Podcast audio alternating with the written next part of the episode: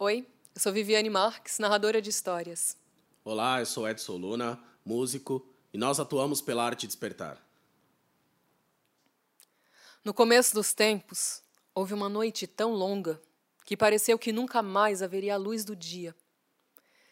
Era uma noite sem lua, sem estrelas, sem vento, sem os sons da floresta, uma noite sem fim. E então veio o dilúvio.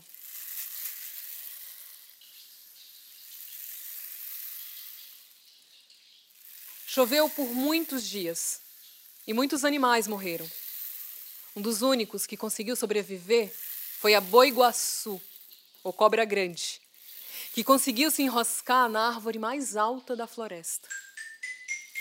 E lá em cima, boi-guaçu esperou a chuva passar. Quando a chuva passou e as águas baixaram, boi-guaçu estava faminta. E quando desceu, encontrou apenas os animais mortos. Então começou a comer os olhos dos bichos. Contam que quando os humanos ou os bichos morrem, guardam em seus olhos a última luz daquilo que viram. E Boiguaçu começou então a comer essa luz. Cada olho que ela comia, uma luz iluminava Boiguaçu. Cada olho que ela comia, uma luz. Boiguaçu comeu tanta luz que virou uma cobra grande, toda iluminada. Os índios, quando viram aquela cobra grande, cheia de luz, deram a ela o nome de Boitatá, ou cobra de fogo.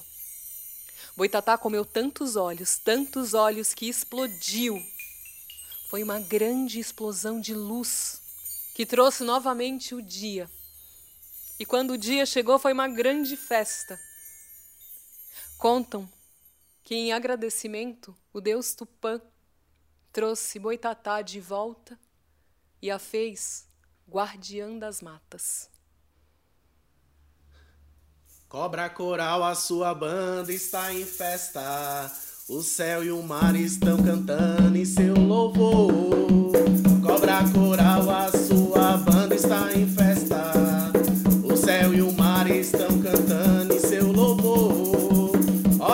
Cobra coral, piô, piô. Olha a cobra coral, piô, piô. Olha a cobra coral, estou cantando seu louvor. Olha a cobra coral, piô, piô. Olha a cobra coral, piô, piô. Olha a cobra coral, estou cantando seu louvor.